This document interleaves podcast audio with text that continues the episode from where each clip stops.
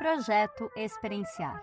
Um projeto que nasceu da nossa necessidade de falar e debater sobre qualquer assunto. Um lugar também onde você descobre que Bumbum Tantan, na verdade, é uma área de bar e sim, os dois podem coexistir. Sejam muito bem-vindos e bem-vindas ao nosso podcast.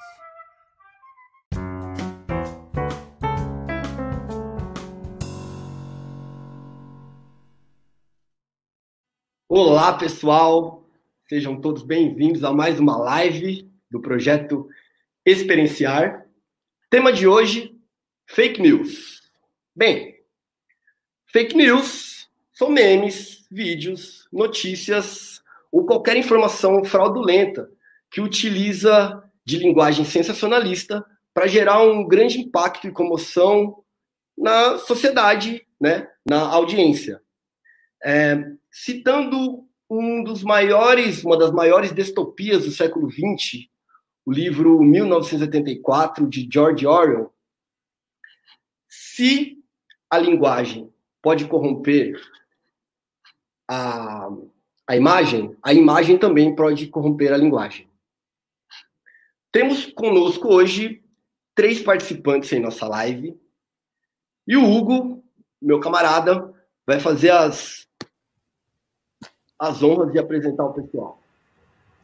Vai lá, Hugo. Olá, boa noite a todos. Certo? E aí, Edu, tudo bem? Tudo bem, Cloé, Thiago? Então vamos lá. Seguinte, hoje é o tema é fake news. Eu vou começar a apresentação por mim mesmo, porque eu sou eu mesmo, é mais fácil começar pela apresentação da gente mesmo, ou mais difícil. Bom, meu nome é Hugo Gabriel da Cruz, professor de História, sou formado pela Unifesp e estamos aqui em mais uma live, acho que vocês já me viram em outras. Temos também o Tiago, Tiago Novaes, grande mestre, professor de História da Secretaria Municipal de Educação aqui de São Paulo, pedagogo, formado em História também, cara sensacional, incrível, muito inteligente. E por último, tenho o prazer de anunciar minha amiga Chloé. Chloé é jornalista formada já há mais de 10 anos de experiência em redação, assessoria de imprensa, Atualmente é a colaboradora freelancer de canais como o UOL, é, como a Veja Saúde e também ambos da Editora Abril, certo? Então, esse é o time que vai estar tá discutindo esse tema aí das fake news hoje, certo? Aí, e para começar, vamos começar, cara. Acho que a primeira pergunta já vou mandar para o Tiago. Já esse é um tema que está bastante em voga atualmente, né? É, na semana passada, a gente teve a tramitação do Senado de um projeto de lei falando sobre as fake news. Tivemos também a, a CPI das fake news que está rolando, tem muita questão das fake news rolando no dia de hoje. Então, para o Tiago, já manda aqui, ó, Tiago. Para você, cara, qual que é o impacto das fake news no imaginário coletivo, cara? Porque e na percepção da realidade. Porque eu tenho a impressão, acompanhando meu Instagram, meu Facebook, que a gente vive em bolhas digitais, velho. Tipo, a maioria dos meus amigos, exceto um ou outro, tá ali alinhado com as minhas opiniões, com as minhas. minha visão de mundo mesmo. Você acha que a gente está vivendo essas bolhas digitais? Tudo bem, boa noite a todos. É um prazer mais uma vez estar com vocês nesta live. Aliás, lives essas que têm tido é, conteúdos muito interessantes. A gente já tem acertado em cheio né, nas escolhas dos temas uma vez que eles são tão emergentes que um dia antes, ou mesmo no dia que a gente vai fazer a live, a gente é, tem notícias que amparam né, é, a importância que a gente dá a essas temáticas. Foi o caso ontem, por exemplo, do cancelamento do Facebook em mais de 30 é, redes né, é, ligadas aí ao gabinete do ódio. Então, daí a importância só por isso de falar sobre fake news, e sobre também a questão das bolhas digitais. Para isso, é, eu trago aqui uma fala do Boaventura Santos, que ele diz o seguinte: nunca foi tão grande a discrepância entre a possibilidade técnica de uma sociedade melhor, mais justa, mais solitária, é, solidária e a sua impossibilidade política.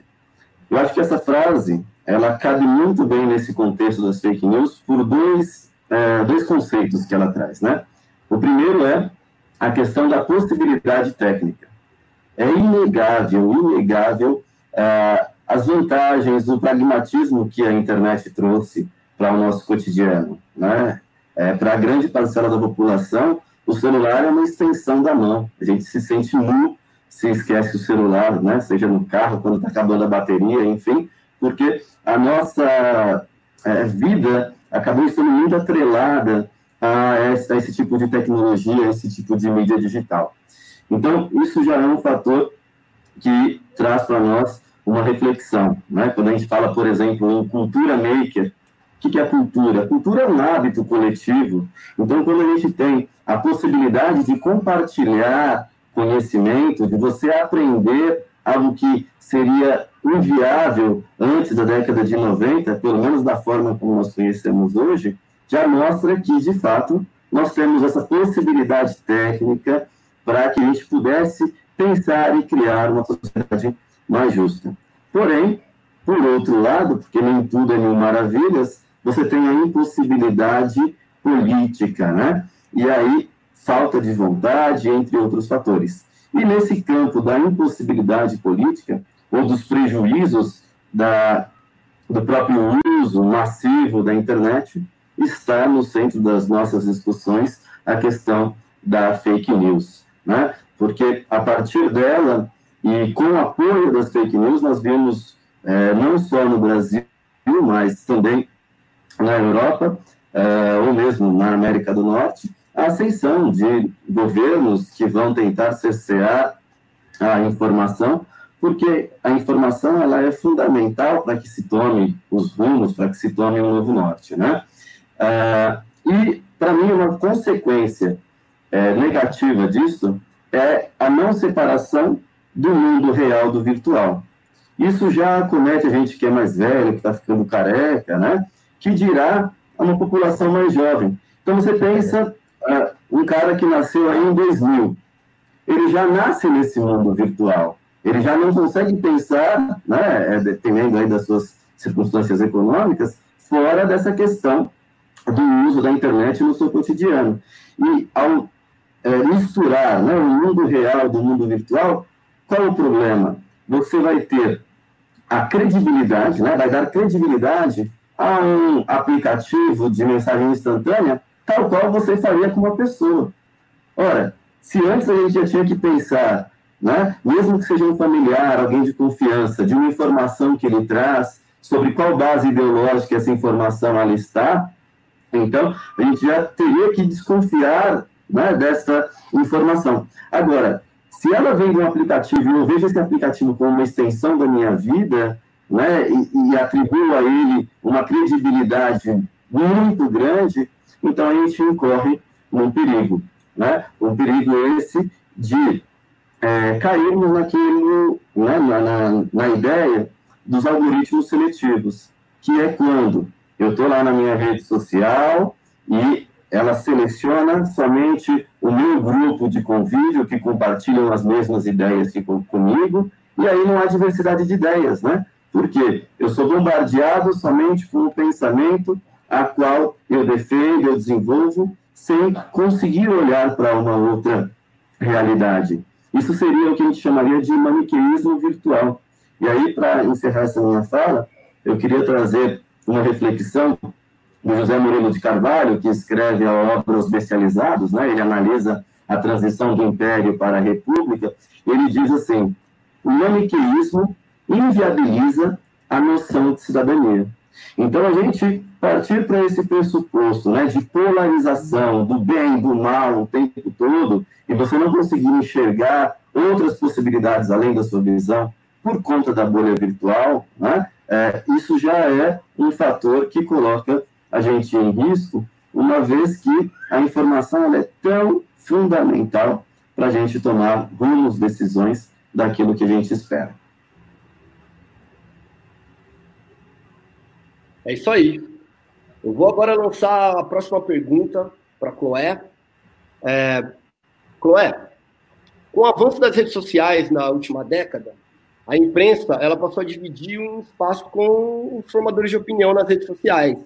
Né? Eu queria saber de você como vem sendo essa adaptação da imprensa atualmente.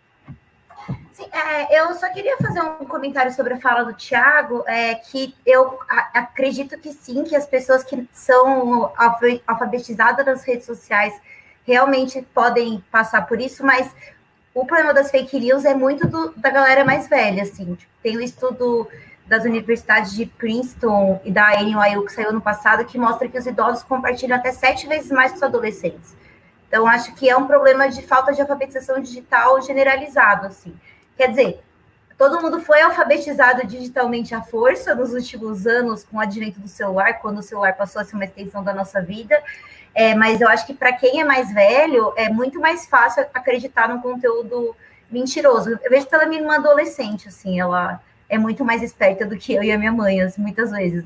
Mas, enfim, só um comentário. Agora, respondendo a sua pergunta, é, eu, como, como eu estava falando com vocês, eu saí da faculdade é porque as redes sociais estavam crescendo e eu estava na, na redação eu, da Abril, que é a maior editora da América Latina, e a gente tinha, um, tinha uma revista super forte, 30 anos de existência, e a, a revista tinha pouca ou zero habilidade com redes sociais. Para vocês terem ideia, isso foi em 2011 e só agora em 2020 que eles têm uma presença robusta nas redes sociais.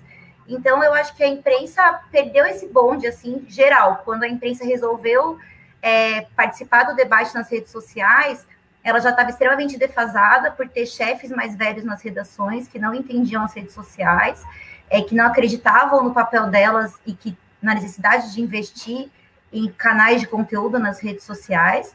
É, então, eu acho que a gente começou já atrasado, meio que correndo atrás do próprio rabo, assim, nesse sentido. É, e, para piorar um pouco, as redes sociais começaram a explodir no momento de crise do jornalismo, justamente por conta dos sites que estavam surgindo, os blogs. Então, o jornalismo já vinha no momento de crise e agora tendo que lidar com, com o avanço não só dos formadores de opinião, mas com todo mundo sendo um repórter. Então, não é só o influenciador, mas eu vejo uma coisa, supondo que eu não for jornalista, mas eu vejo uma coisa acontecendo na rua, eu filmo e tá ali. E é verdade, porque eu tô filmando o conteúdo que aconteceu. Então, a imprensa teve que lidar com essa situação tão única no contexto de redação enxuta, gente sendo demitida, veículo acabando. É, e as próprias redes sociais, o Facebook, que era o maior na época, demoraram para perceber isso e o valor da imprensa nesse sentido como parceira. Hoje o Facebook conta com as agências é, de verificação de notícias, tem projetos, mas era uma coisa que deveria tá, ter acontecido em 2016, quando as, os fake news começaram a explodir pelo mundo, sabe? Quando criaram o termo pós-verdade. Então, eu sinto que a gente está. Tudo foi meio atropelado, e isso também gerou alguns erros da imprensa que acabaram tirando um pouco da, da credibilidade da imprensa, porque no afã de publicar rápido a coisa ali para competir com as redes sociais, muita coisa passa errado, uma informação depois tem que ser confirmada. Então, teve que se perder um pouco do critério de apuração jornalística, e eu acho que isso também prejudicou um pouco. E o resultado é que a gente vê hoje: é, muita gente não confia na imprensa. Meu, meus, meu avô, meus tios, eles eles falam na minha cara que a imprensa mente sobre tudo, e eu falo, gente, vocês sabem que eu sou da imprensa, né? Então, é uma crise de, de desconfiança que está crescendo muito, assim. Eu, eu não sei ainda qual é a resposta para esse problema, mas eu ainda acredito que o jornalismo é a maior, maior estratégia que a gente tem para combater as fake news, assim. Mas é, às vezes, é, parece que é uma luta meio da vigolia, sabe?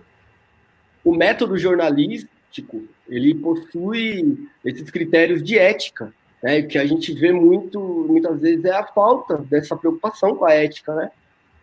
Você diz da do, dos próprios jornalistas ou dos é, de, de, de modo geral, existe a necessidade de um, de um, de um veículo de comunicação ter a responsabilidade com, com, a, com aquilo que ele está passando de informação, né? E entra também essa questão, geralmente, né? Deve-se entrar sempre essa questão da ética, de você citar suas fontes, de você deixar tudo bem claro. Então, talvez seja uma das coisas que a gente tem a perder, né? Quando a gente tem esse repasse de pessoas que não, não tem nenhum tipo de estudo, nenhum tipo de conhecimento em relação Sim, a isso. Sim, total. E é até um fenômeno interessante, porque é, quando você está numa conversa ao vivo, o fato de eu passar uma notícia para vocês por, por vocês estarem conversando comigo, que vocês conhecem, eu tenho credibilidade. Então, que vocês estão ouvindo, que eu estou falando e confiam em mim. Nas redes sociais, esse conceito também se transmite. Então, a, o perfil que você segue, teoricamente, você confia nele porque é uma pessoa que está ali falando. Então, mesmo que a pessoa não siga esse princípio ético e não revele as fontes dela, ela ainda tem esse peso da credibilidade por ser uma pessoa ali, sabe? Então, é, é complexo isso. E, mas ao mesmo tempo, eu também acho que as pessoas têm o direito de compartilhar a informação que elas quiserem nas redes sociais, assim, sabe? É, só que deveria ter é, um crivo ético ali, que eu acho que estou adiantando o que eu vou falar mais para frente, enfim. O problema de formação de base, né? Legal. Ó, agora eu vou fazer, vou repassar então a questão para o Hugo. Hugo, é, bom, as fake news elas intensificaram né, a, a crise política, a, a, polarização. E o que eu queria saber de você é que como a gente faz para promover um debate entre diferentes tipos de corrente de pensamento na rede? Cara, eu não sei. é uma pergunta, pergunta de um milhão de dólares. Ideia, é uma pergunta difícil. É, todo mundo está tentando responder isso, na verdade. Eu acho que assim, cara, eu acho que a gente está passando por um processo de, como você citou a palavra, o Thiago citou, né, a questão da cultura maker e tal. A gente está passando por um processo de cultura digital mesmo. A gente, é, a Cléia falou que a gente foi alfabetizado, mas acho que a gente está se alfabetizando digitalmente. É uma coisa muito nova, tá ligado? Então eu vejo e eu vejo esse processo acontecendo lento, mas eu vejo acontecendo. Então, eu vejo pessoas que há dois, três anos atrás, familiares, compartilhavam muito, muitas fake news, muitas fake news, hoje tendo já uma preocupação maior, tá ligado? Uma preocupação, puta, não, hoje não compartilha mais tanta, ainda compartilha, mas não compartilha tanta. Eu acho que até a mídia tradicional está ajudando nesse, nessa questão. A, Globo tem uma campanha de fake news comercial ali no horário nobre, não compartilhe fake news e tudo mais. E essa questão que a Chloe falou da, da mídia tradicional está entrando nas redes, né? Os, os grandes veículos de comunicação, de televisão, jornal, revista, estão agora entrando de uma forma mais encorpada nas redes. Então eu vejo que temos um, eu vejo uma luz no fim do túnel. Não sei te dar essa resposta, mas eu vejo uma luz no fim do túnel.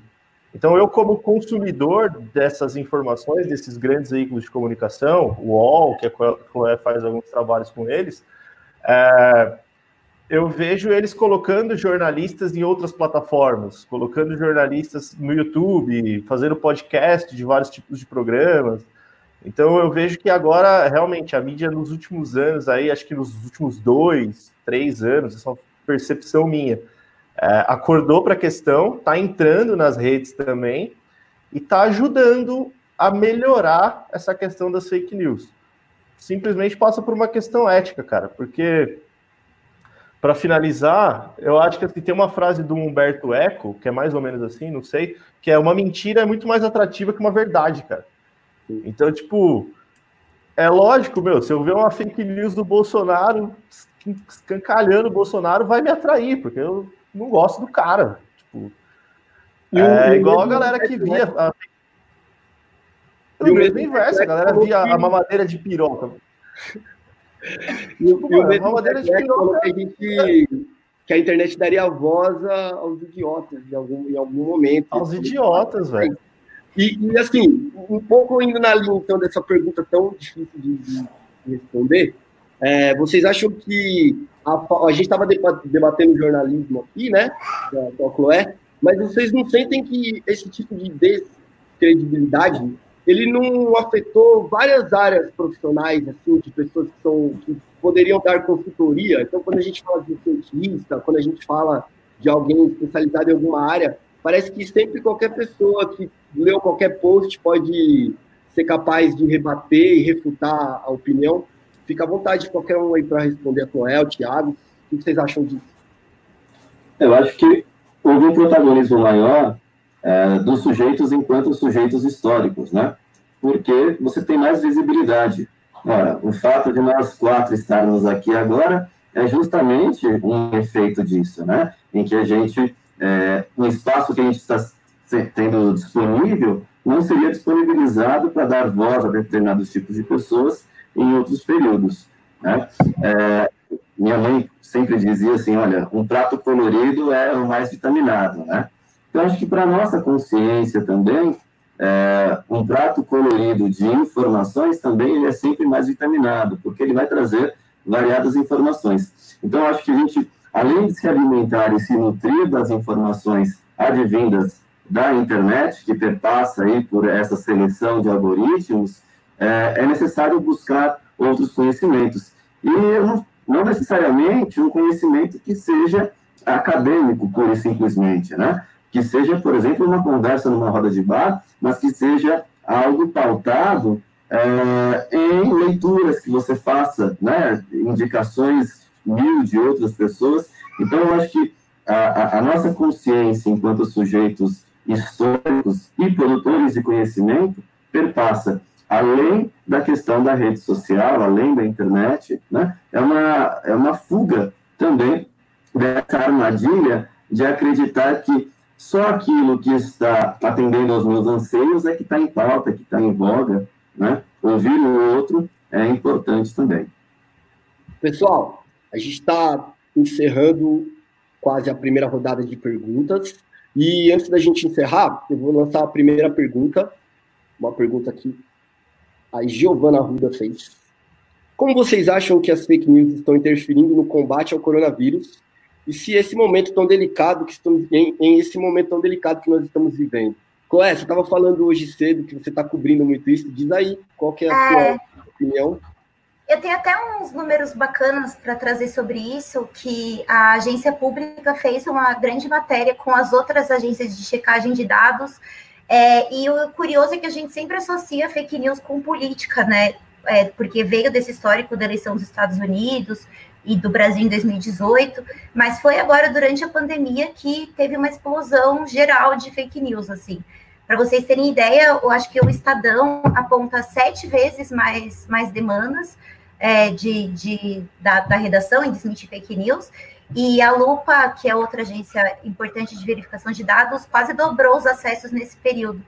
É, então, a gente está vivendo um pico que é um resultado dos últimos cinco anos de, de criação desse, desse sistema maciço de distribuição de notícia falsa. E com o coronavírus, isso ficou muito claro. E eu, eu trabalho com saúde, né? Então, metade das minhas pautas hoje em dia é desmentir fake news do coronavírus e ainda assim eu não dou conta de desmentir tudo, assim, porque quando eu estou publicando um texto, que demora um pouco, porque você liga para as fontes, apura, faz o texto, enquanto isso, já surgiram outras 10 notícias, sabe? E isso atrapalhou muito o combate da pandemia em si. Prova é o que a gente está vendo nos Estados Unidos e aqui no Brasil. É, com a, a, um monte de, de disseminação de informações sobre remédios que não funcionam e que, na verdade, oferecem risco para as pessoas, como é o caso da cloroquina, é, e agora a ivermectina, que não oferece teoricamente nenhum risco, mas não tem eficácia comprovada.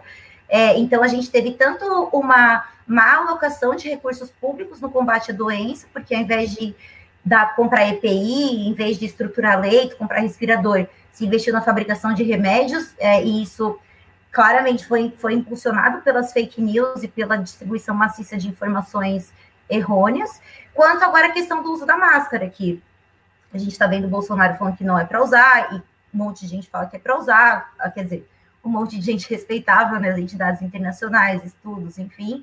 Então, é uma guerra da verdade e da pós-verdade, né, que é o que eles dizem, quando a sua emoção vale mais do que o fato, né, da, numa discussão. E claramente isso tem um impacto no combate à pandemia, tanto que os Estados Unidos e o Brasil são os países que ainda estão com os casos mais descontrolados aí da doença, né?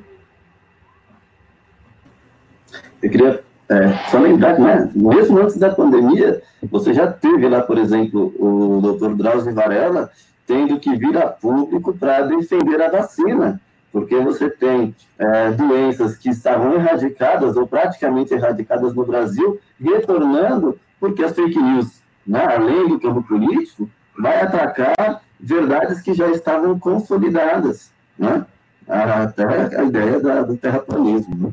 Sim, e inclusive o sarampo, e não só no, no Brasil, mas no mundo, o sarampo estourou na Europa depois de erradicado há 20 anos, e, e na Europa e nos Estados Unidos o movimento anti-vacina é muito forte. É o que vocês falaram de dar voz para idiotas, né? Não gosto de usar esse termo, mas enfim, era uma coisa que antes ficava um teórico da conspiração no blog dele ali falando, e agora ele tem um maquinário a favor dele para disseminar isso, né? É, mas é o idiota é aquele que é, a gente tem quer, aqui não quer saber, né? ele, não, ele ignora a ideia.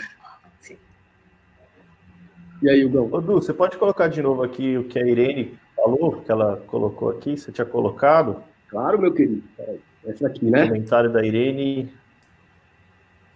Ali, ó, Irene Franciscato. Então tá lá, ó, a questão é a velocidade e alcance simultâneo, né?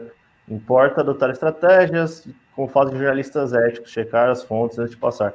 É, vale lembrar, cara, que ao longo da história a gente tem uma pá de casos assim, de fake news que fizeram mudar governos. É, você tem desde o. Acho que os mais antigos que eu consigo lembrar assim, é o Nero, na Roma Antiga. O século VI é o mais antigo. Eles que colocaram fogo em Roma. Século VI é a mais antiga? É, esque, eu esqueci é, o nome do é, cara, então, mas é o século Mas não era ainda mais. Ó.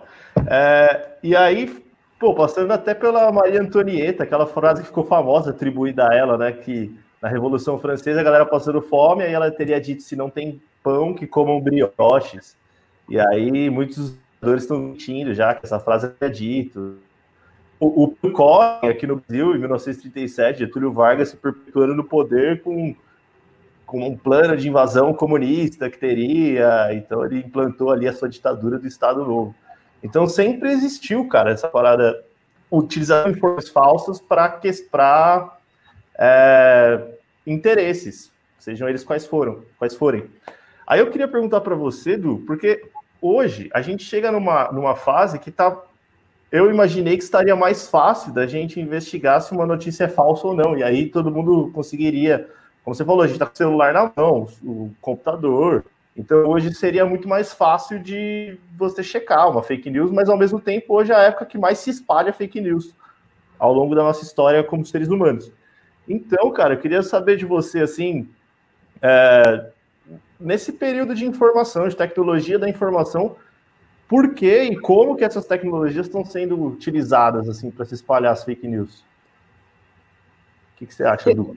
Você sabe que o mais, o mais é, preocupante, assim, a, a, raiz desse problema, é, eu por, por, ter essa formação em tecnologia, assim, é, eu vejo que nem sempre a raiz do problema ela é a, o potencial tecnológico. É claro que o potencial tecnológico faz com isso que você acabou de falar, que é a, ampliação desse acesso, né, e a disseminação é, em alta velocidade das informações. Mas eu vejo que eles vão buscar, por exemplo, é, viés de confirmação, que é uma, é uma teoria, é um, é um, é um estudo em psicologia lá de trás, né, de lá de, dos anos 70, que, que confirma a necessidade que o ser humano tem de dar atenção e dar valor para as informações que aquilo que ele já conhece, aquilo que ele já sabe, aquilo que já interessa a ele. E é assim que são os algoritmos, então, né, que são equações, são fórmulas matemáticas que organizam toda a estrutura das redes sociais. Os algoritmos por si só, eles não, eles não são nocivos, porque eles são uma base de computação, de programação mas existe por trás da, da formatação e da aplicação dessa fórmula, aí sim uma, um ideal, uma ideia, né? uma, uma questão de tentar trazer essa alienação. Então, vamos lá, o, o algoritmo ele pode ser desde algo benéfico, que ele vai é, organizar as redes, ou ele vai gerenciar e procurar dar um pouco mais de segurança, ou, que acontece muitas vezes, é aquilo que a gente vê na fala do Tiago, quando o Tiago falou sobre essa questão dessas bolhas digitais, essas bolhas que a gente vive. Quem propicia isso, na verdade, são os algoritmos. Por quê? Porque o que, que eles vão fazer é confirmar para a gente a todo momento aquilo que a gente gosta, né? Então eles vão ficar reforçando aquelas informações a todo momento e a gente nunca vai ter uma visão mais ampla e nunca vai tentar ouvir outra pessoa ou nunca vai tentar ouvir um outro tipo de opinião. Quem nunca fez uma consulta, às vezes, é, para você fazer uma compra e apareceu uma, alguma informação baseada naquilo que você estava falando, te empurrando alguma coisa? Isso é um exemplo. Mas se você ficar toda hora vendo um tipo de conteúdo, você vai ser, a cada momento, é, bombardeado com mais informações porque tem muita informação rolando, muitas delas não são verdades, muitas delas não são verdadeiras, mas essas informações elas vão ficar reforçando e provavelmente vão gerar uma espécie de microbolha ou macro, né, dependendo do tipo de, de, de rede que as pessoas criam, que e todo mundo concorda com você, todo mundo é, te apoia, ninguém discorda, ninguém sabe lidar com quem discorda, né? Então aí tá essas questões dos algoritmos e o potencial da tecnologia, né, para isso. Saquei. Saquei. Bora lá? É, e até pensando sobre isso, até queria lançar essa pergunta para o Tiago. Ô, Tiago, hoje então a gente tem um, uma parada, a, a fake news está muito mais forte, muito mais presente aí no nosso dia a dia. E isso, essas fake news seriam um risco para a democracia, cara? É, eu vi uma vez o pessoal comparando as fake news ao voto de Cabresto, lá da República Velha. Você acha que vale essa comparação? Elas são realmente um risco à democracia?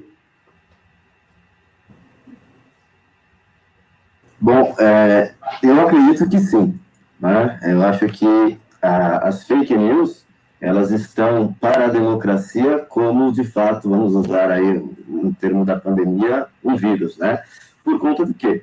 Não é que isso surge agora, né? Como vocês disseram aí, as fake news, elas estão no decorrer da história. O que muda, para mim, na minha visão, é o potencial é, que ela consegue alcançar, né? Uma velocidade muito maior, a tal ponto, por exemplo, de uma jornalista, né? Uma poeta dizendo, olha, enquanto eu estou verificando uma, está chegando várias outras. Então, o que muda aí é a velocidade.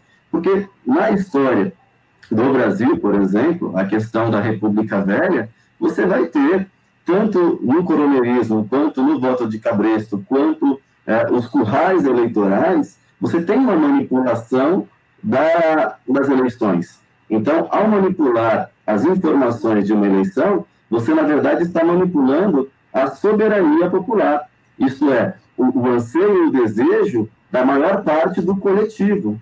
Porque essa informação, ela pode determinar a escolha de um ou de outro candidato. Então, nesse aspecto, eu acho que a gente avançou, e aí eu sempre, quando falo em avanços, penso também que todo avanço ele é feito de retrocessos, que em 32, né, após a Revolução de 30 com Getúlio Vargas, até para ele se consolidar no poder, ele vai ter que combater o voto de cabresto. E como que ele faz isso? É trazendo a, a criação tanto do TSE, né, do Tribunal Superior Eleitoral, com regras mais claras, posteriormente com a inclusão do voto feminino em 34, é, e a partir daí é, valores democráticos vão se consolidando a partir do momento que você tem uma instituição que pode apurar esses fatos. Agora, é, em pleno século XXI, depois de quase 100 anos da criação do TSE, você está tendo essa ordem totalmente é, realterada. Né? E aí acho que é importante uma fala na própria Lilian Schwartz, que ela vai dizer o seguinte, que a, a saúde da democracia ela é medida pela robustez das suas instituições. Então, tanto uma CPMI, né, Comissão Parlamentar Mista de Inquérito, quanto o TSE fazendo apuração em relação à chapa, às eleições de 2018, como é que a influência dessas informações veiculadas por robôs de forma massiva é, tem contemplado a formação de opinião desses eleitores, a própria apuração de atos antidemocráticos é, em relação ao STF, tudo isso é, precisa ser reforçado para que as fake news não corrompam as eleições tal qual era lá na década de 30 com Getúlio Vargas. Né? E aí, por que, que eu defendo a, a ideia de que os meios de comunicação é que são o grande diferencial.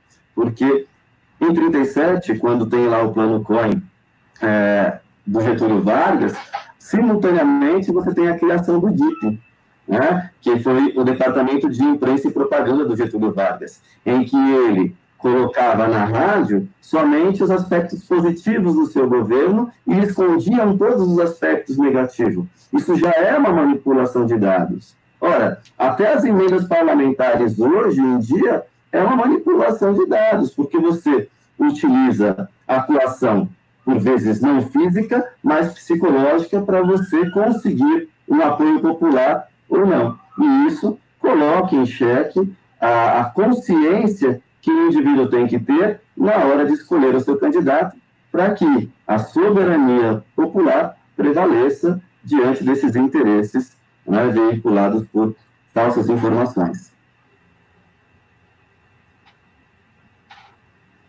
Legal, cara. Eu gostei muito dessa, dessa analogia que você fez aí, que as fake news seriam vídeos para a saúde da democracia, que a Lilian Schwartz fala da saúde da democracia. Gostei bastante. E aí, pensando nisso, você já falou aí de umas algumas vacinas, né? O STF, o Tribunal Superior Eleitoral investigando. E aí eu pergunto para a Chloé, uma das vacinas, talvez, Chloé, não são as agências verificadoras de dados utilizadas nisso? E como está qual é o alcance dessas agências? Elas realmente conseguem? Como que é o trabalho dessas agências verificadoras de dados? É, qual a eficácia dessas agências? E a importância delas em analisar em tempo real, assim, que está acontecendo na internet. Bom, é, as agências começaram a surgir nesse contexto entre 2016 e 2018. É, algumas são empresas autônomas, outras são braços de redação que tem uma equipe especializada em conferir essas fake news que chegam por vários canais e publicar nos canais dele com o parecer se é verdadeiro ou falso. É, o caminho é, você recebe a notícia, primeiro procura na internet de onde ela veio, tenta rastrear a origem da história, e aí confirma ela ou não com especialistas e com as fontes oficiais, por exemplo, muitas fake news atribuem, vou usar o caso do coronavírus, que é o que está mais recente, é, dizem que a Fiocruz, que é uma instituição de renome, recomendou vinagre morno para curar o vírus. Então, o primeiro caminho é ir na Fiocruz mesmo e verificar se eles falaram algo do tipo. E também pegar um especialista terceiro ou quarto para dar mais robustez para a informação. É um processo que hoje em dia é feito muito mais rápido, porque essas agências já têm uma linha de produção, então chega, já sabe com quem falar, os, o, as instituições atendem rápido, isso se profissionalizou muito nos últimos anos. Antes eram uma, redações pequenas que faziam esse trabalho, hoje elas têm um corpo enorme, é, e é, para dar credibilidade, além do fato de serem jornalistas é, geralmente ligados a grandes veículos, existe uma rede internacional de agências de notícias de checagem, a sigla em inglês é IFCN, eles têm mais de 100 veículos parceiros em 50 países, então, isso também ajuda a dar uma credibilidade maior para essas agências. É, e tem o fato é, de serem jornalistas em si, que eu acho que isso ajuda a passar mais credibilidade, assim, pelo menos é o que eu quero acreditar, que se o jornalista avalizou ali aquela informação, já dá mais credibilidade para ela. Mas essa rede estruturada ajuda também a criar um selo de autenticação, sabe? Mas é isso, eu ainda acredito que não é o suficiente para dar conta do volume de informações falsas que circulam por aí, né? Mas tem uma coisa interessante sobre as agências, que é, é eu até estava conversando com um editor meu essa semana, que fiz uma matéria para avaliar a resposta do Brasil à pandemia, né? E aí todo mundo meteu o pau, né? Assim, só bons profissionais.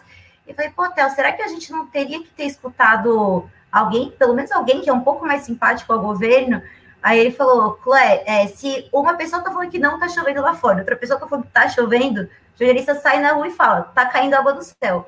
Então, o papel dessas agências é muito mais dar o fato concreto ali do que dar o viés ali, a análise dos especialistas, que é uma coisa que os veículos de comunicação fazem também, né? Então, é muito mais concreta coisa Sim. do que uma análise, sabe?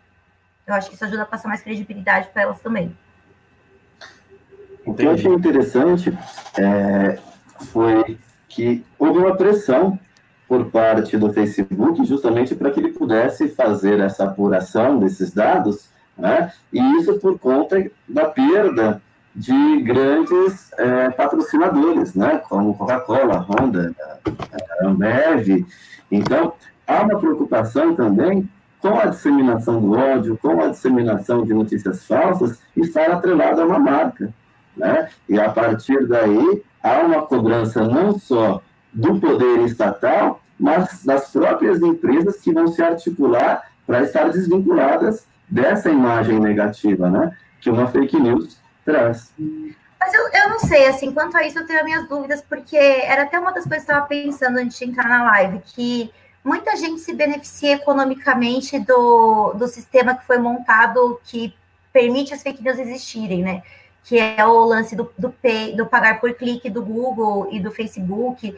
Então, esses, muitos desses grandes anunciantes que estão ali fazendo declarações públicas contra fake news também estão lucrando porque o anúncio também estão fazendo propaganda no site de fake news, mesmo sem saber, porque eles pagam agências digitais que ranqueiam eles no Google e a, o nome deles está rodando, então eles acabam se beneficiando também, sabe? Eu acho que é uma rede muito um submundo ali nos sites que a gente não vê. Você entra, tem propaganda de grandes anunciantes, sabe?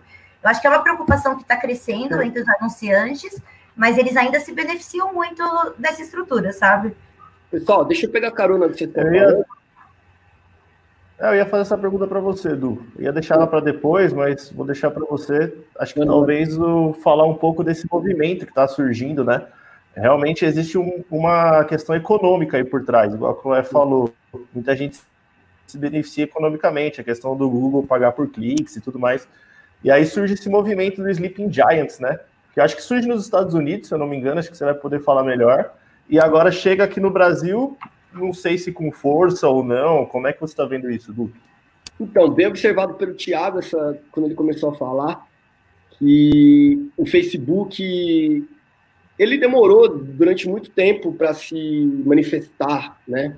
E o que está acontecendo nos Estados Unidos é que mais de 30 grandes patrocinadores estão saindo agora, da, da né, de, deixando bem claro que eles estão retirando os patrocínios dele da, da, da, da rede social, do Facebook principalmente do Facebook inicialmente, é, por, por, todo o viés antissemita, toda essa questão é, de preconceito contra afrodescendentes, afro-americanos, e a sociedade está avançando para cima do Zuckerberg, já não é de hoje, e essa semana ele recebeu alguns líderes lá e eles não saíram muito felizes com o que eles ouviram, né?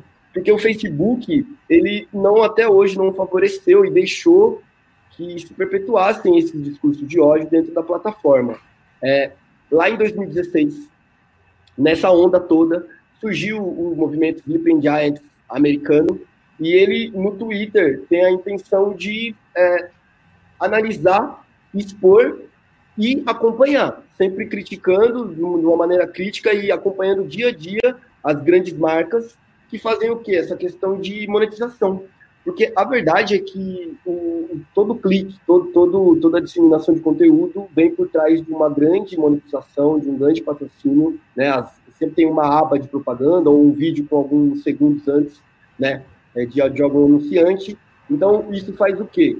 Isso faz com que essas empresas comecem agora a se preocupar com o que o Thiago falou, que é essa relação da marca com esse tipo de discurso de ódio, seja ele de qual, qual natureza, né? Então, em maio desse ano, o Giants aterrizou aqui no Brasil. Tem sido, tem feito alguns avanços.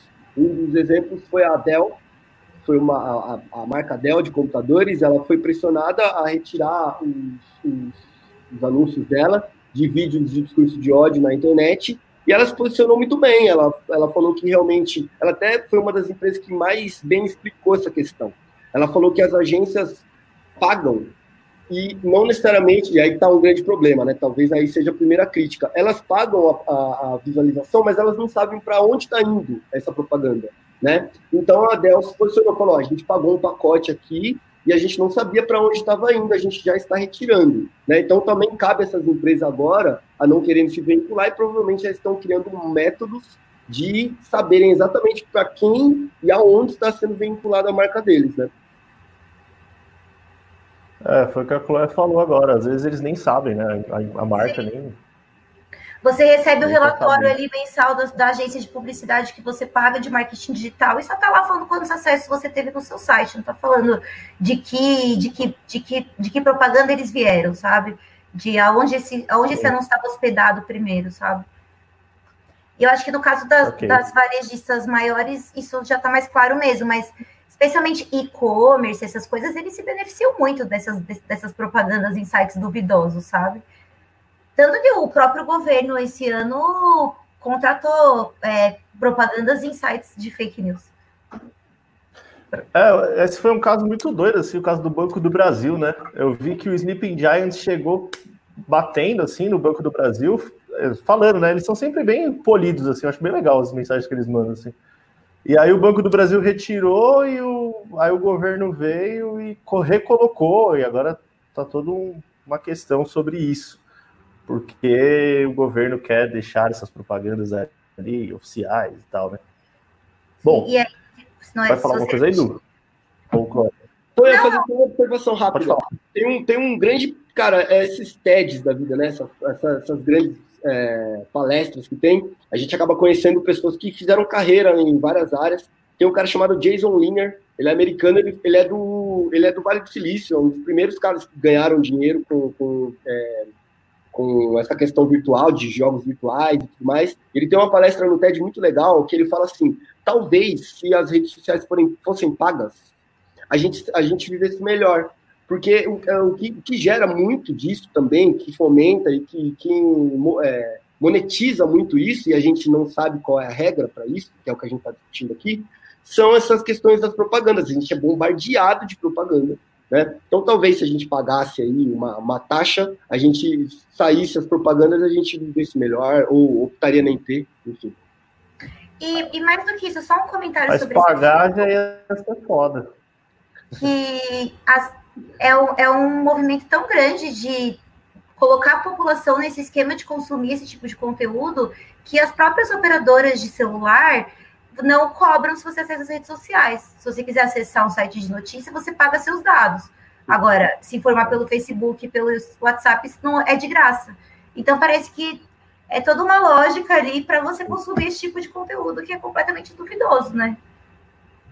Então, Hugo, eu não sei se é, se é, verdade. Falando, é uma viagem, mas o que, o que eu tenho reparado, por exemplo, eu tenho, comecei a pagar o YouTube, tem, acho que é uma taxa de 10 reais, o YouTube Premium, e não tem mais propaganda, né? Não tô falando que é perfeito, tô falando assim, não tem mais propaganda, e todo essa, esse, esse essa coisa, ela não existe. Não que o dinheiro, o dinheiro vai para o Google, enfim, é uma outra discussão. Mas esse repasse para essas empresas e para essa, essas instituições que estão gerando fake news, é o que tá, a gente está debatendo agora, que a gente está vendo agora, né? Esse pessoal perdendo o, a grana, né? A grana que caía todo mês ali pelas propagandas. Sim. Ó, a gente tem algumas perguntas aqui da nossa audiência. É... Eu só penso que essa questão de se pagar, né, pode abrir ainda mais é, é essa discrepância social né, em relação às informações que nós estamos vendo de forma assim, muito evidente durante a pandemia. Né? Quem tem acesso e quem não tem. Então, é, é algo que também deve passar para a nossa reflexão, nosso pensamento. E é uma crítica ao próprio jornalismo, né? Que tem muitos paywalls concordo, hoje em dia, né? Sim. Concorda, o comentário do Thiago era mais ou menos isso que eu ia falar também. Bom, a gente tem algumas perguntas aqui da audiência. É, eu acho que essa daqui vai ao encontro do que o Tiago estava falando. O Pedro Finco falou aqui, ó. Será que a polarização e a radicalização está tão latente pelo fato de não convivermos mais com opiniões contrárias? O que você acha, Tiago?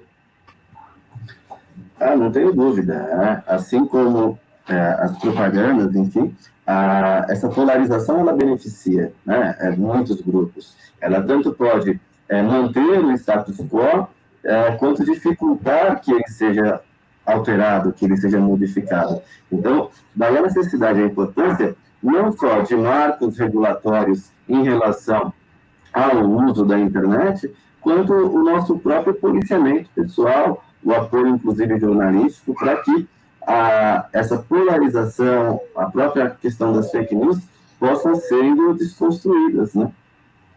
Porque a, a polarização não é benéfica para ninguém, na medida em que não se consegue construir ideias coletivas. Né? É, uma das críticas que estava conversando esses dias com um, um grupo de colegas era justamente a, a, dificuldade, por exemplo, da esquerda se organizar em torno de um, bem comum, justamente por conta da polarização, porque um quer se sobressair ao outro. Então, uma vez que não há essa união de um lado, o outro lado se, se sobressai, né? toma mais força, toma mais vigor. Então, a polarização, ela não beneficia a soberania popular. Né? Ela vai justamente privilegiar grupos muito específicos, pontuais, que se utilizam de uma cadeia que é paga, inclusive, com dinheiro público, né? É, para disseminar é, falsas informações, seja no campo da política, seja no campo da medicina, entre outros, né? É, os nossos grupos familiares que o digam, né? Concordo.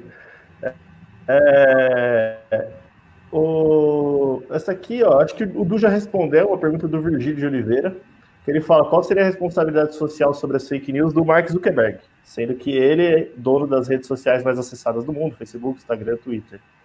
Acho que o Du já deu uma passada sobre isso. Quer mais comentar mais alguma coisa aí, Du? Então, rapidinho, é, a, a, preocupação é se, se a gente está notando que o Facebook, por exemplo, ela, ele tem mais é, alcance, é, é, mais relevante do que muita embaixada por aí, né? Então a dificuldade dessa de criar uma legislação única. Então, como é que a gente faz? Né? Aqui no Brasil tem uma legislação que a gente está tentando debater. Lá nos Estados Unidos eles têm um outro pensamento, um outro tipo de estrutura. Então, é, me parece que uma existe uma necessidade de criar um termo muito parecido né, um termo único para esse tipo de, de debate que a gente está que não está conseguindo fazer nem aqui dentro do país, que dirá uma questão mais ampla, assim. Mas existe sim, é legal. Ele, ele tem uma responsabilidade muito grande, na verdade. Sim. E uma pergunta agora para a Chloé, da Claudinha Lima. Chloé, já que os remédios que estão sendo falados não são eficazes, ao seu ver, qual está curando? porque sabemos que existe mais curados do que óbitos. É. Uma pergunta mais para a da saúde. É. eu acho que é uma pergunta interessante, porque justamente diante de uma ameaça tão nova como o coronavírus, encontrar um remédio que cure ele é o que todo mundo quer.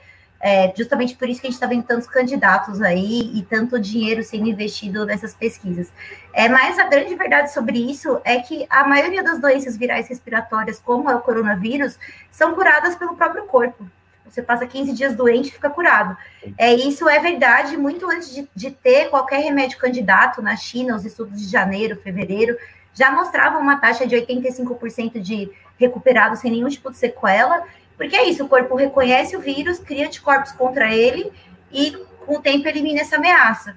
É, se você tiver alguma debilidade no organismo, ou no caso do coronavírus, algumas pessoas, mesmo sem ter nenhum fator de risco, desenvolvem versões mais graves. Mas assim, a gente está falando de uma parcela muito pequena de pessoas, de 5 a 10, no máximo 15% que vão ter algum problema mais grave.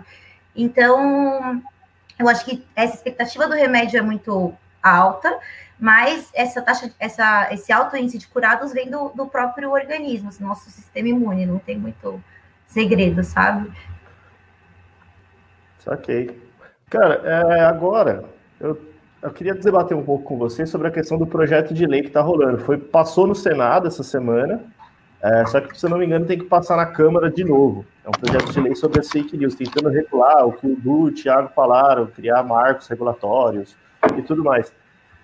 Esse projeto, ele rece... eu acho que é uma linha muito, muito tênue, né? Uh, combater as fake news é importante, mas é, de... é fácil você descambar também por uma questão de perseguição, de, de combate à liberdade de expressão, assim. Então, eu gostaria de saber o que vocês acham sobre essa tentativa de criminalizar ou de regulamentar essa questão das informações, da fake news.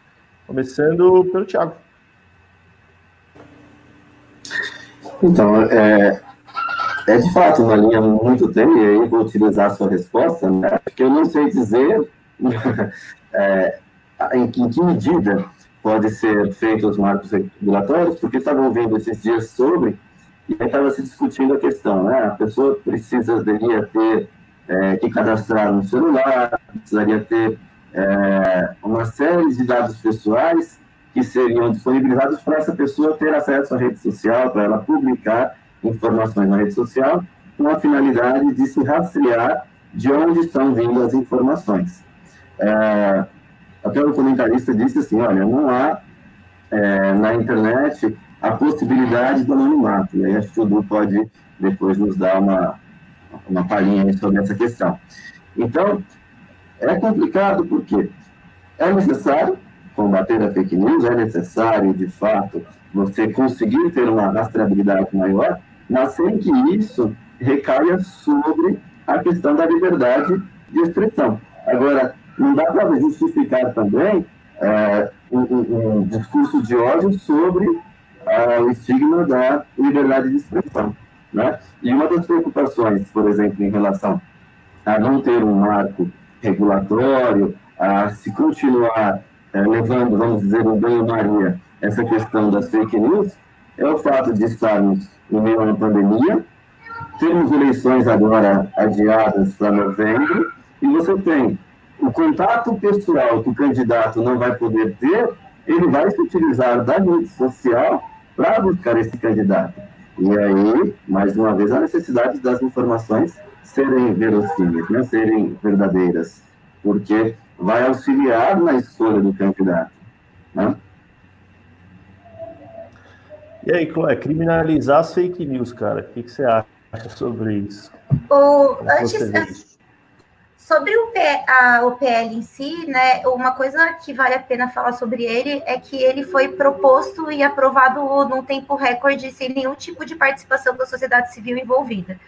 Então, são legisladores que são justamente os velhinhos que a gente estava comentando que estão mais propensos a compartilhar fake news, propondo um projeto e aprovando sobre o assunto que eles conhecem muito bem também.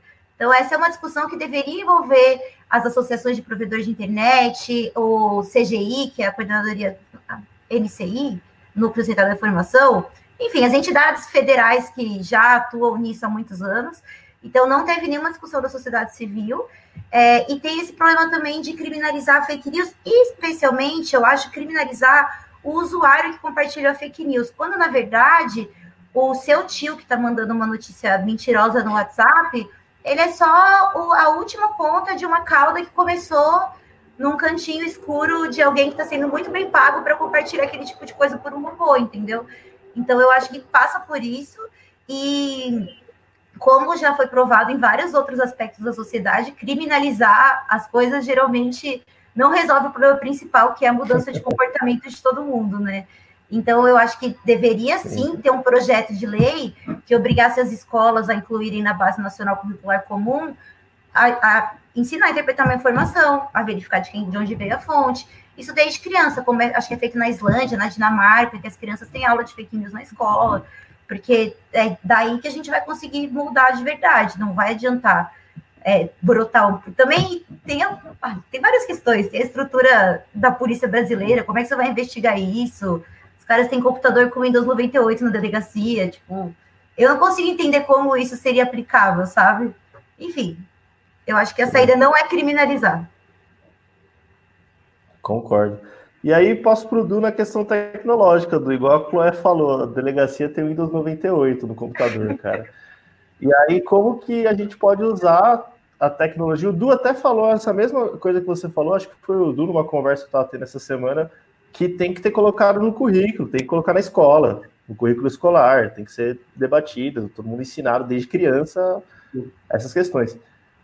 Qual saída, Du, você vê aí para as fake news? Para a gente começar a finalizar, e já finalizando já. Finalizando. Falou, Thiago, Aliás, você, qual é Todo mundo que está assistindo a gente, o pessoal está interagindo pra caramba, mandando várias mensagens. Muito obrigado para todo mundo.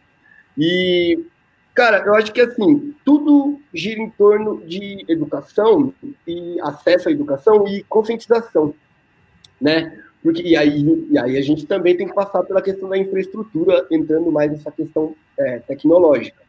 Primeiro, essa questão de, de, de, acesso à informação, então, em conscientização, existe a necessidade mesmo, já não é de hoje, da gente inserir no currículo cultura digital, né? E fazer um debate, trabalhar outros temas também, como cyberbullying, tem tanta coisa importante que a gente tem que trabalhar com os pequenos, né? E para eles, para que possa vir uma geração mais consciente, né? E que quando nós, de fato, é, formos os velhinhos, que nós também já estejamos mais aptos né, a entender tudo isso, que a nossa geração possa ser um pouco mais crítica, né? Até porque o advento da tecnologia, a nossa geração pegou o começo da tecnologia, né? E existem já os nativos digitais. É, agora, falando sobre a questão da infraestrutura, Se a gente tem aí a informação da Cloed que tem, tem delegacia que tem. Gente, eu não sei se isso é uma informação real. Tá? Não, mas, olha, não dá pra. A jornalista passando fake news. Mas, mas, dá para levar em consideração que em algum canto desse país profundo, a gente de fato tem alguém com uma, assim, sem estrutura para trabalhar, né? A gente, isso não é, é, é, é, bem claro de imaginar que uma delegacia lá no fundo do, país, do país não tem a estrutura para trabalhar com isso. Então, é, é, é acho que dá para ficar tranquilo em relação a isso. Mas, assim, falando sobre estrutura, e pegando a onda do Thiago aí, que o Thiago comentou agora que a gente tem a próxima eleição, que não vai ter palanque, vai ter tudo na rede, nós temos um, a deepfake, né? A deepfake vem aí, ela, ela é depois da fake news, depois da disseminação, depois dessa desinformação toda baseada na, nessa em robôs e essa briga de internet, a gente tem agora a capacidade de computadores criarem rostos digitais que eles simulem as vozes das pessoas e que uma fake news não seja mais só uma fake news, ela seja uma deep fake, uma, uma coisa mais profunda que você vai ver um vídeo e aquele candidato X, Y, Z ou aquela celebridade estará em uma situação que vai provavelmente deixar ela em mais lençóis e boa parte das pessoas não vai ter a menor capacidade de discernir, porque a tecnologia está evoluindo a ponto de fazer essas pessoas que não têm tanta né, é, contato assim, que acreditam em qualquer coisa, vão acreditar com uma facilidade muito maior. As deepfakes é uma coisa muito nova. A gente tem aqui no Brasil o Bruno Sartori, que é um que é uma referência, né? ele faz muito, ele faz muita sátira, mas assim, eu já escutei uma coisa dele que eu achei muito interessante. Eu prefiro que vocês tenham um primeiro contato com deepfake em um vídeo que eu faço brincando, fazendo obviamente uma piada, do que vocês tenham um primeiro contato com uma deepfake numa primeira eleição aí, numa eleição é, municipal. Então, acho que para terminar é isso, para encerrar, pelo menos da minha parte aqui. A gente tem, da parte do campo da, da informação e da educação, a necessidade de inserir no currículo e fazer um debate mais próximo do brasileiro comum, né? A gente não ficar tão num nível tão alto assim, a gente se aproximar das pessoas, né? E então gerar mais consciência, é, fazer uma certa alfabetização assim nesse sentido. As pessoas se apropriaram da tecnologia, mas elas não não refletem em relação a isso. Vocês são filósofos, vocês sabem melhor do que eu não dá para ver que eles refletem em relação ao que eles estão consumindo. E no campo da, da infraestrutura, a gente tem essa dificuldade muito grande que a gente tem hoje no país, que o acesso à tecnologia é muito restrito, né, alta tecnologia. Então, as pessoas só consomem no celular, no, no, aplicativo de mensagens, é uma coisa muito rudimentar, perto da capacidade dessas grandes, é, dessas grandes forças políticas que, que promovem deepfake e fake news para todos os lados, tá? É, isso acontece em todos os lados. É, já que vocês falaram da questão da educação, eu queria relatar uma experiência que eu e a professora Carla Rude, enquanto tivemos a oportunidade de trabalharmos juntos, uma vez a gente produziu uma fake news impressa, né, simulando um jornal de grande veiculação, e jogamos na mão dos alunos né? As informações, é, aliás, a fake news impressa, a gente tinha propaganda, enfim, e jogamos na mão dos alunos para eles analisarem aquela notícia e, a partir daquela notícia, produzirem um texto. Alguns alunos até acharam estranho o conteúdo em si, mas de uma classe inteira, ninguém chegou, de fato, a dizer, olha, não, isso aqui é uma fake news. Né? Até se pensou, olha, essa informação aqui que está sendo veiculada não tem tanta procedência, mas nomear como fake news numa sala com 20, 20 e poucos alunos, então é um processo de fato, eu concordo com vocês, que precisa ser trabalhado continuamente, porque ninguém está imune. Né? É, o tempo todo nós somos bombardeados por essas informações, então ninguém está imune. E é um processo que a gente tem que se revisitar o tempo todo porque é, provavelmente uma hora você pode também cair, né? E aí a necessidade, mais uma vez, de o tempo todo estar é, revisitando as informações que recebemos. Sim. É isso aí, galera. Eu concordo muito com vocês. Eu acho que a gente só vai conseguir mudar a partir da educação. Como professor, não tenho como falar algo diferente disso. É, concordo com a Chloé, a questão da descriminalização. Pô, a gente vê essa questão da criminalização, desculpa. A gente vê a criminalização das drogas, a guerra contra as drogas sempre perdida aí todo ano, ano após ano também. Então, também concordo com a criminalização. Mas tem um comentário aqui que eu, para encerrar, Marlene Arruda falou aqui que acha muita imoralidade funcionários próximos do governo envolvidos. Isso tem que criminalizar. Alguém tem que responder por isso, afinal é dinheiro público. Realmente, dos, dos perfis que foram excluídos do Facebook ontem, se eu não me engano, cinco ou seis eram, já está confirmado que eram ligados a funcionários ou a deputados. É, e aí, realmente, eu acho que aí a criminalização vale. Bom, chegamos ao fim de mais uma live. Opa, pode falar, como é? Hugo, eu só acho que a gente podia aproveitar que estamos aqui falando sobre esse assunto para dar umas dicas rápidas para as pessoas identificarem esse tipo de conteúdo na internet. Pode ser? Uhum. Eu tinha esquecido disso até, mas pode ser, manda lá. Sim, é, e até um comentário que não é exatamente sobre isso, mas é sobre isso também, que é o termo fake news é até hoje bem criticado por alguns pesquisadores, porque muitas pessoas se apropriaram dele para falar que notícias verdadeiras são fake news. É, uma prova disso é. é o Trump, que vive dizendo que é vítima de fake news, o Bolsonaro faz isso também. É, então, desconfiem muito de quem acusa, sabe, aquele negócio, está apontando para um para desviar a atenção do que você está fazendo, eu acho. Então, toda vez que alguém fica falando muito Sim. que as coisas são fake news, já vale um sinalzinho de alerta ali, sabe? E além disso, é uma coisa que vale para mim também, que eu acho que é onde até as pessoas mais letradas são enganadas, é como o Eduardo falou, quando o conteúdo é muito emocional. Então, se tem alguma mensagem que é extremamente revoltante ou muito emocionante, uma coisa que te dá muito nojo, te choca, então já desconfia, porque é, provavelmente já, já colocaram esse título manipulador, porque seu primeiro impulso é ver aquilo e falar: Meu Deus, eu não acredito que ele fez isso, eu preciso compartilhar. Então, notícias muito sensacionalistas são um sinal de alerta. É, se, se não está num site que é um veículo de imprensa confiável, é, tudo bem, os blogs têm seu valor, mas eles precisam tirar essa informação de algum lugar oficial. Outra coisa é checar a, as instituições ligadas à notícia. Então, se foi dito que um político disse alguma coisa ou uma empresa disse alguma coisa, você pode sempre ir no canal oficial da empresa ou do político para confirmar se aquela informação foi dita mesmo. É, outra dica é mandar para as agências de notícia de verificação que tem os canais abertos, tem a lupa, aos fatos, é, o Estadão verifica, e o próprio Ministério da Saúde tem um canal de combate a fake news quando o assunto é coronavírus e outros temas relacionados à saúde. Você pode mandar para o WhatsApp deles. É, e pensar duas vezes antes de compartilhar, sabe? Uhum. Nunca compartilhar só pelo título, ler o texto, ver quais são as fontes daquele texto. E eu acho que é isso.